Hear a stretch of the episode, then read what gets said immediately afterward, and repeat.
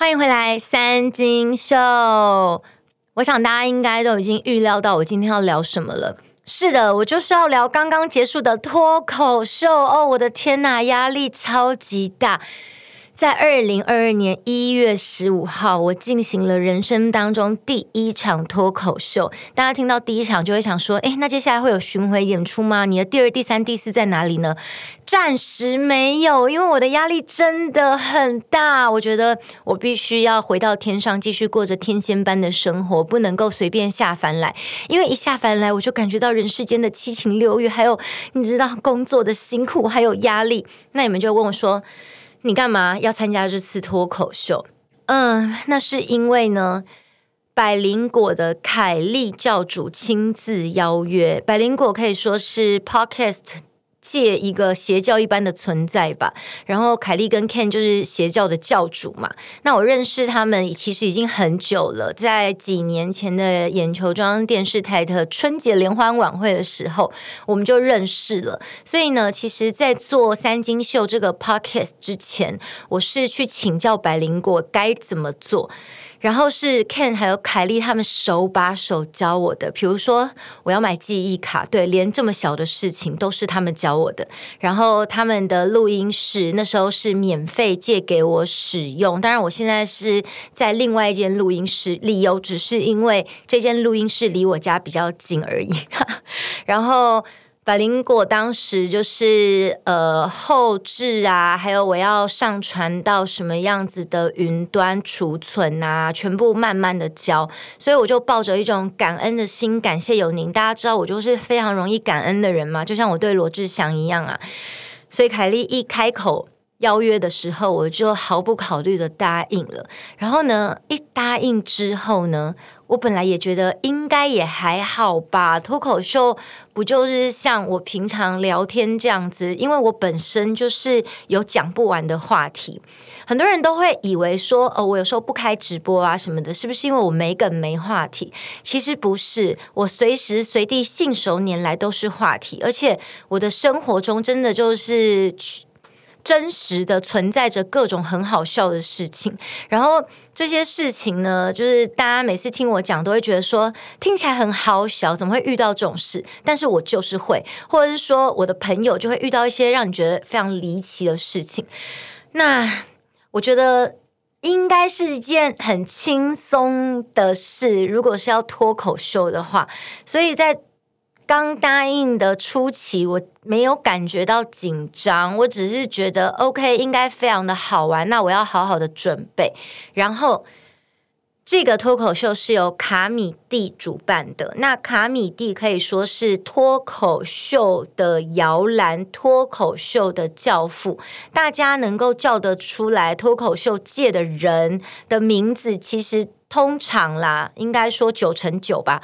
他们一开始都是在卡米蒂，包括谁？包括伯恩嘛，然后黄豪平也是，还有之前龙 K 事件的龙龙啊、东区德啊、老 K 啊，可能因为龙 K 事件，大家比较知道谁。其实他们一开始都是从。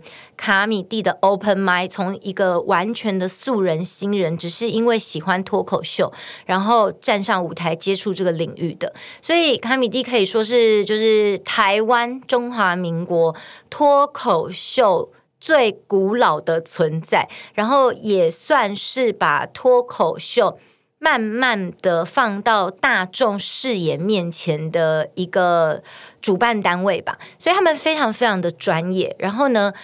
我就跟他们约了第一次去开会。那第一次去开会的时候，就见到了除了他们卡米蒂的负责人以外，然后还有几个脱口秀界蛮有名的演员，还有他们的写手。然后呢，其实这一次要聊的主题就是聊说男女的差别，也就是会分成恶男队跟俗女队，然后来聊聊所谓的女权跟男权这样子。所以我们就是男生一队，女生一队。那根据这一次的主题，我们每一个上台表演的人呐、还是要讲一些跟自己比较相关的东西，所以开会的目的呢，最主要就是要跟他们分享一下我是一个什么样的人，然后我对呃男权女权的议题，我的态度、我的看法是怎么样，确实是可以反串啦。只是你要让写手们知道说，你大概有什么东西是你想讲、你可以讲的这样子。然后我就哗啦啦啦啦的讲了呃一大堆我个人的生平，这样，比如说。我个人就有丰富的上法院的经验啊，我被罗志祥告过啊，然后也被国防部告过啊，这样子，基本上我就把整个法院当成我个人的伸展台在走，然后。还有分享一下，就是像我这样的真女权呢，我最讨厌的就是假女权，因为假女权啊，他们每次都那边装说女生就是弱势啊，女生就是可怜呐，然后站着自己是女生的身份，什么好处都要拿，这样子反而就会让社会对于女性的歧视是更加严重的。因为真正的真女权就是所谓的独立自主嘛，然后其实女性也不需要独立自主啦，应该说男生女生如果都是一样的话。女生、男生都该独立自主，只是因为以前的社会都会觉得说，哦，就是男主外女主内，然后女人就是最好不要读太多的书，不要太有主见这样子。可是现在社会不一样了啊！既然你要说男女平权的话，就是女生出去也不该让男生出钱吧，对不对？就是大家自己付自己的，或者是说，哦，有时候这顿我请，有时候那顿你请，这样你不能就是哦，因为人家女生呢，所以你就什么都要。所以这是我对女权的看法，因为我就是真。正的真女权嘛，然后你也不能够。嗯，老师在那边讲说，性骚扰是主观的，女生说有就是有，那男生会不会被性骚扰？男生也会被性骚扰啊。那有没有可能，有时候男生根本没有性骚扰某个女生，然后某个女生就因为想要钱啊，或者想要名声啊之类的，然后就先人跳人家，硬咬说他被性骚扰呢？这种情况是非常非常多的，大家去跑法院一圈，一定都常常看到。所以呢，这就是我自己对于他们这次的议题，我的想法是这样。然后我就大概。分享了一些之后呢，那写手可能就是有他们一些想法了，他们就会开始写稿。这是我第一次知道，原来脱口秀的流程是这样。因为我本来以为脱口秀的稿子是我自己来写，但是因为你知道吗？脱口秀跟我们平常不管是直播啊，或是我现在录 podcast 不一样，它是一个有观众的舞台。然后有观众的舞台呢，这个表演就必须要。配合观众的呼吸跟心跳，这样讲大家是不是听起来很悬？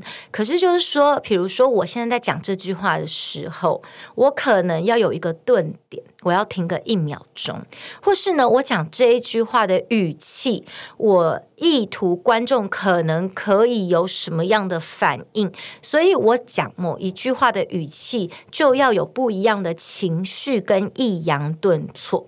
这是跟我们平常生活在讲话，或者是直播，有时候因为大家知道我也是个演技派偶像，就是跟我有时候直播在讲话的方式不太一样，是因为直播的观众呢是用呃手机或是电脑打字来分享你们看这个直播当下的心得，用留言的方式，所以其实我是没有办法在。荧幕前面感受到你们的呼吸跟心跳，但是大舞台上面呢，大家的目光都看着舞台上的你的时候，其实你的一个肢体动作，包括你的一个走位的方式，都可以影响到一句话好不好笑。这个真的是对我来说很大的一个挑战，所以。就需要有写手来写稿子，因为他们有丰富的脱口秀或是舞台剧的经验，他们比较能够精准的抓住一个笑点。比如说，我如果要讲一件事情的时候，我可能要花五句话，然后我又会有一些碎词，然后所以而且我觉得，嗯，就是会有这些话，但是。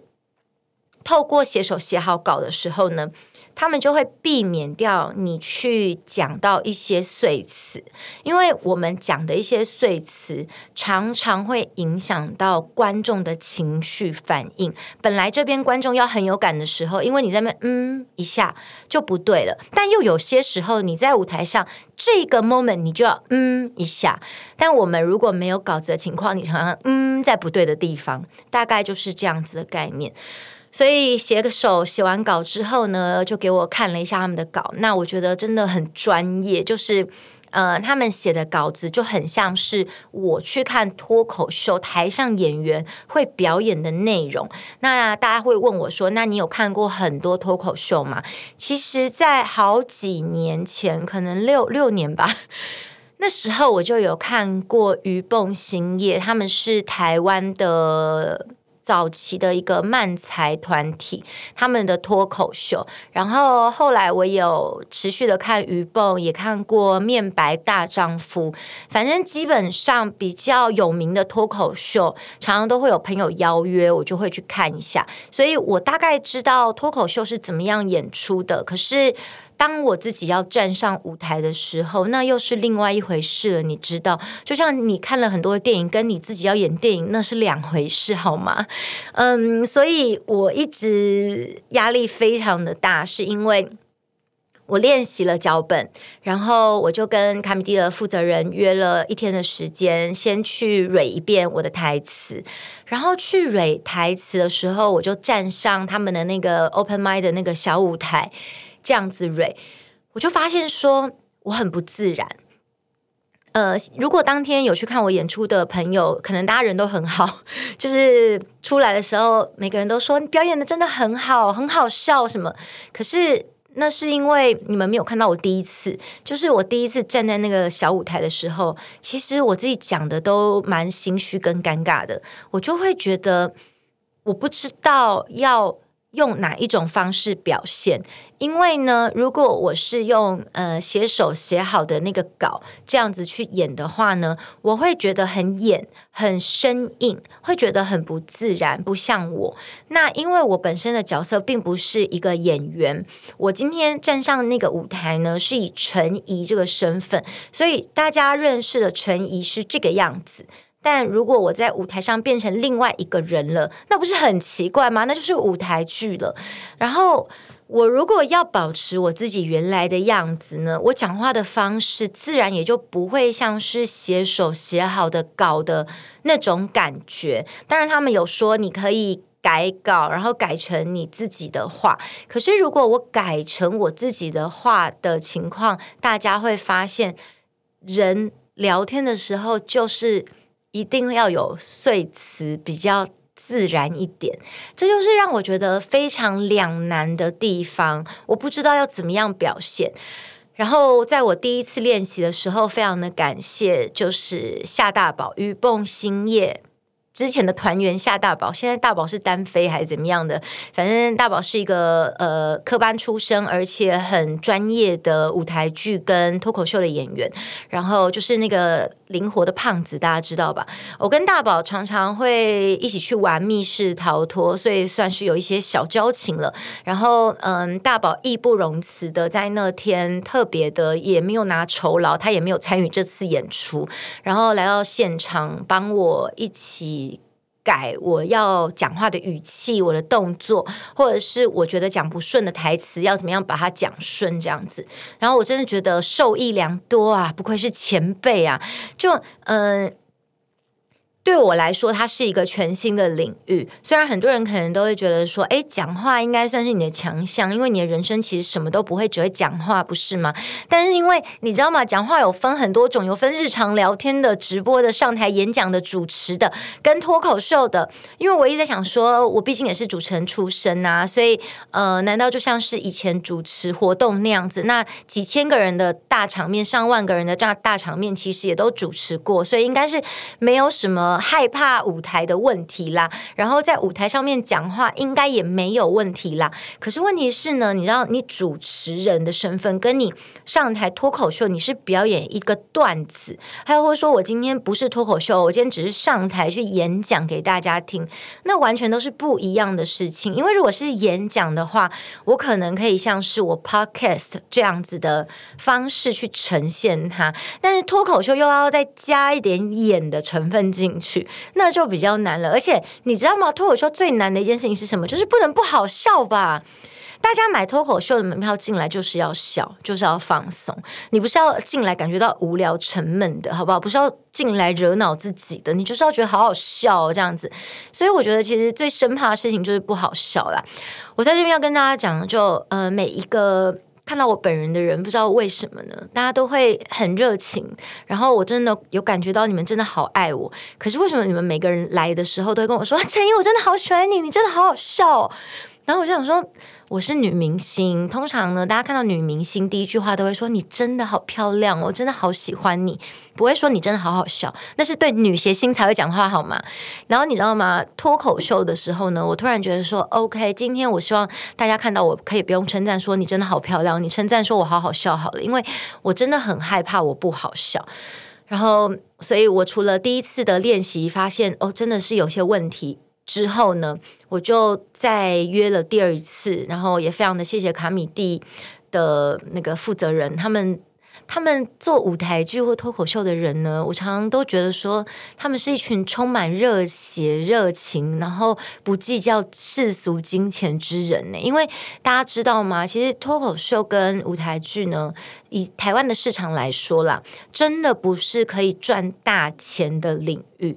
我只能说，就求温饱这样子。但是他们要付出的劳力时间真的太多了，有时候我真的觉得他们是从早到晚，甚至。是二十四小时都在工作的状态，可是他们问他们说：“你们怎么没办法坚持到现在呢？”我目前听到每一个做舞台剧的人都跟我讲说，他们最感动的时候就是在。谢幕的那一刻，不管你是台前的演员，你是幕后的工作人员，当大家手拉手谢幕，然后观众掌声响起来不绝于耳的时候，你就会觉得什么辛苦都值得了啊！这种感觉是我本人很难拥有的，因为我是一个没有梦想，或者是说我的梦想就是吃饱睡好，跟每天过爽爽的人，所以。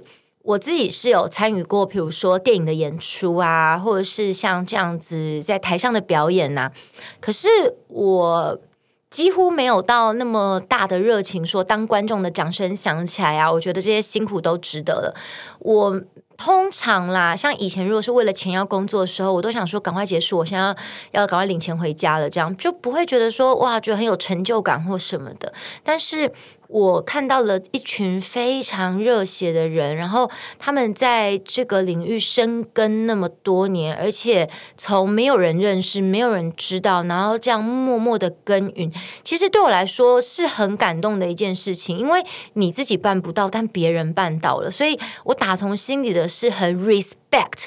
真的，然后我觉得他们很有耐心，因为像我第一次彩排完之后，我就觉得天哪，我真的是脱口秀智障吧。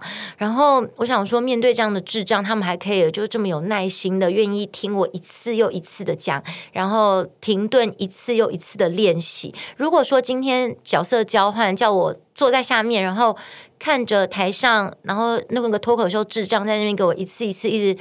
一直在同个地方给我卡关啊什么的，我想说你脑子有问题吗？然后内心会这么想啦，但是就是还是他们内心可能也这么想，只是没有说出来，可能怕被我告，或者怕我直播骂他们吧。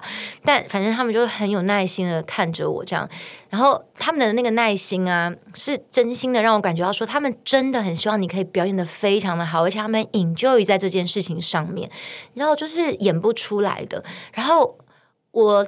觉得其实参与像类似这样子的活动呢，最感动其实是这个时刻，就是呃，看着每一个台前台后的人，大家对于自己所热爱的事情。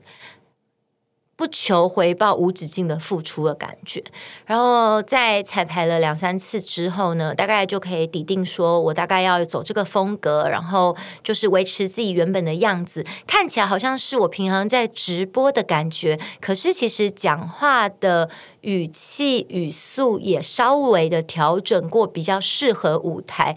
我想，如果有到现场的人，可能听不出来，但如果我试图的用我直播的方式在舞台上面。呈现的话，你们就不会说我好好笑，你们就会觉得哦，你好尴尬，你知道？所以其实是有做一些微微的调整，然后又要维持这个自然。我想我应该是办到了啦。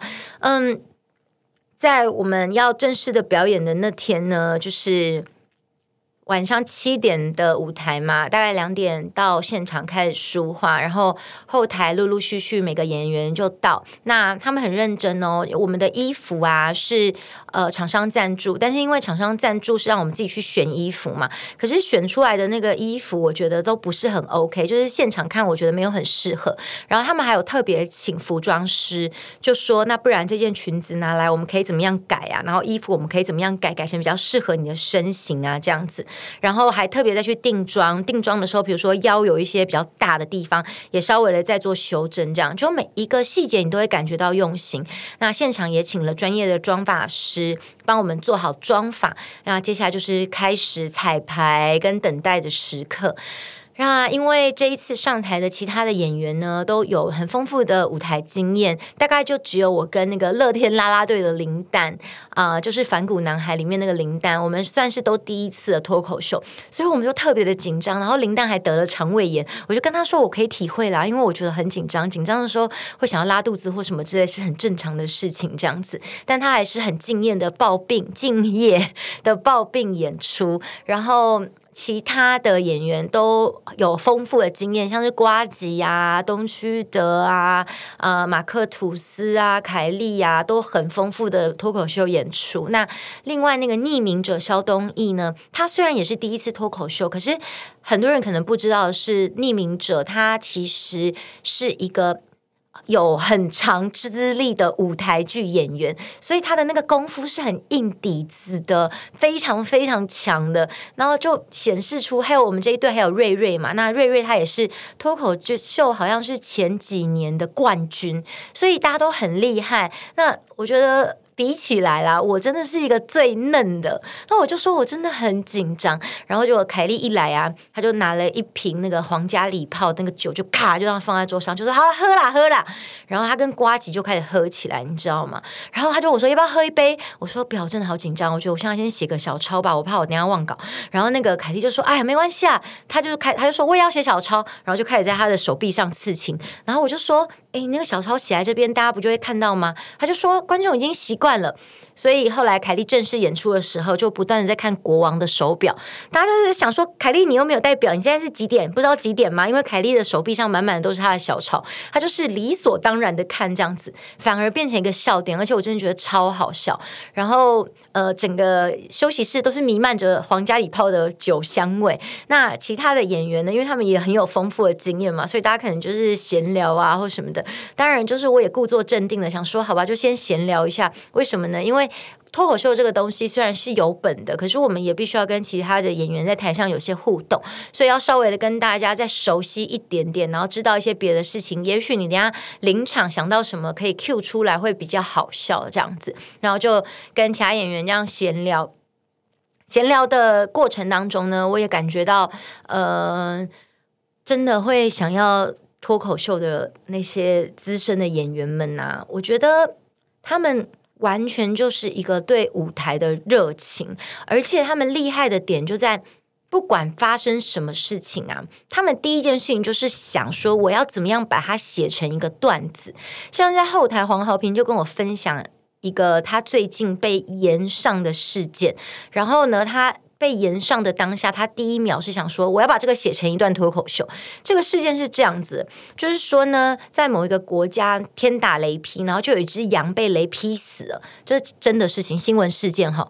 然后底下呢，大家就一直在那 RIP 啊什么的，然后就有黄豪平就是很给小的下面留言说：“怎么没有人关心那个羊死了怎么样？”这样子，然后结果他就因为这个留言就被。言上就说羊都死了，你到底有没有同情心啊？如果今天死的是你家的人的话，你会这样说吗？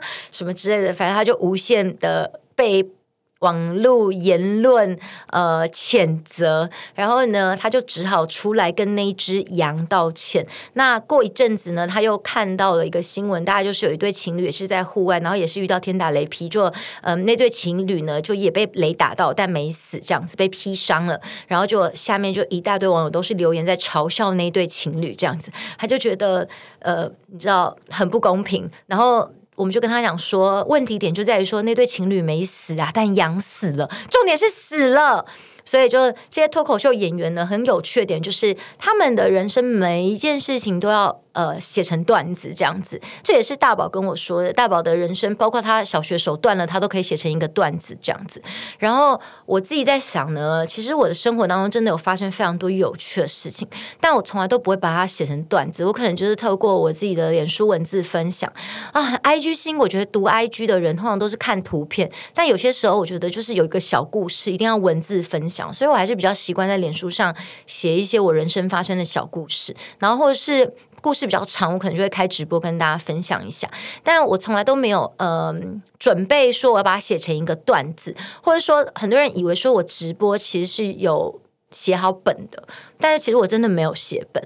如果说我直播的时候，有时候比较有主题性的，我可能会大概想一下，我等一下要讲的大纲有什么。像我的三金秀也是这样，我可能会想一下大纲。那所谓的大纲，并不是一百个字那种大纲。所谓的大纲呢，是大概呃五个字、六个字这样子一个重点，然后五个字、六个字这样一个重点，然后我可能就写三个重点，就说我今天的这一场。节目或是这个直播，我要讲的重点是这三个。那常离题啦，你们也知道。那么大家知道我今天的这个三金秀重点就是要跟大家分享我脱口秀到底有多么的紧张吧？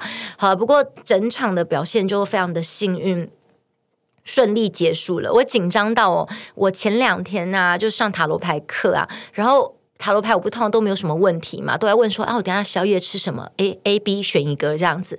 然后我同学这一次又问我说，你是不是又打算问等下宵夜要选什么了？我说没有，我今天有问题。然后我就问说我这个脱口秀演出怎么样？然后嗯。算出来的塔罗牌，老师也解了，就是非常非常的顺利。然后我这个塔罗牌呢，主要抽到过去、现在、未来是过去是命运之轮，表示说我人生发生了一个巨大的转变，对我来说是一个全新的挑战。然后现在是权杖四，表示说我呢现在的人生呢，就是处于一个岁月静好的状态，整天在我的城堡里面欢庆啊、歌舞啊，没有要工作的意思。然后未来也就是要指。当天这个脱口秀嘛，抽到的是圣杯骑士。那圣杯骑士这张牌呢，其实就是一个骑着白马的骑士，然后拿着圣杯到处的去交流情感的感觉，其实就很符合脱口秀这样子的活动形式。然后。还有其他的牌啦，老师看完之后又说啊，那会很顺利这样。后来就是诚如塔罗牌精准的预言，就一切圆满落幕。那我觉得很感动的是，当天有一些朋友，或许你们也在听三金秀，有来现场看我。那嗯，我后来出来跟大家拍照，可是有一些朋友可能不知道，所以就先走了，有点可惜没有看到你们。但有一些朋友有留下来，然后有等到我，我们有一起合照，我觉得非常非常的感动，也感。感谢，就是谢谢大家特别买票，然后脱口秀举办的地点又在一个新北市蛮那个荒郊野外的地方，然后谢你们那么远道而来，特别来看我，然后又等我，然后呃出来的时候也给我很大的鼓励，就是不只称赞我很漂亮，也称赞我很好笑，这样子，我觉得非常非常的感动。然后我我真的觉得很奇妙的一个事情是说，为什么喜欢我的人都长得蛮好看的耶？就是。大家都皮肤很好，然后整个打扮都很有自己的态度跟 style，你都会感觉到，就是每一个人给你的感觉都是舒服。我觉得人要给别人舒服的感觉是很难的，因为你们常常会看到有些人就是给你感觉不舒服，那个不舒服是不管他是不是那种世俗大众以以为的审美，那个不舒服就是就算他的五官感觉起来应该是好看的五官，可是他就会散发这种很不舒服的感觉。但是我就。觉得喜欢我的人真的是舒服而且好看，这是让我觉得很引以为傲的事情。就我觉得真的是同样气场的人会聚集在一起，然后会吸引到同样气场的人，就可能是因为你们都是有读书的人。然后，所以你们能够听得懂，而且也理解我想要表达的事情是什么，或是我觉得有趣的事情，你们也觉得有趣。然后，呃，我想要表达的观念，不管你认不认同，但是你都能够理解到是。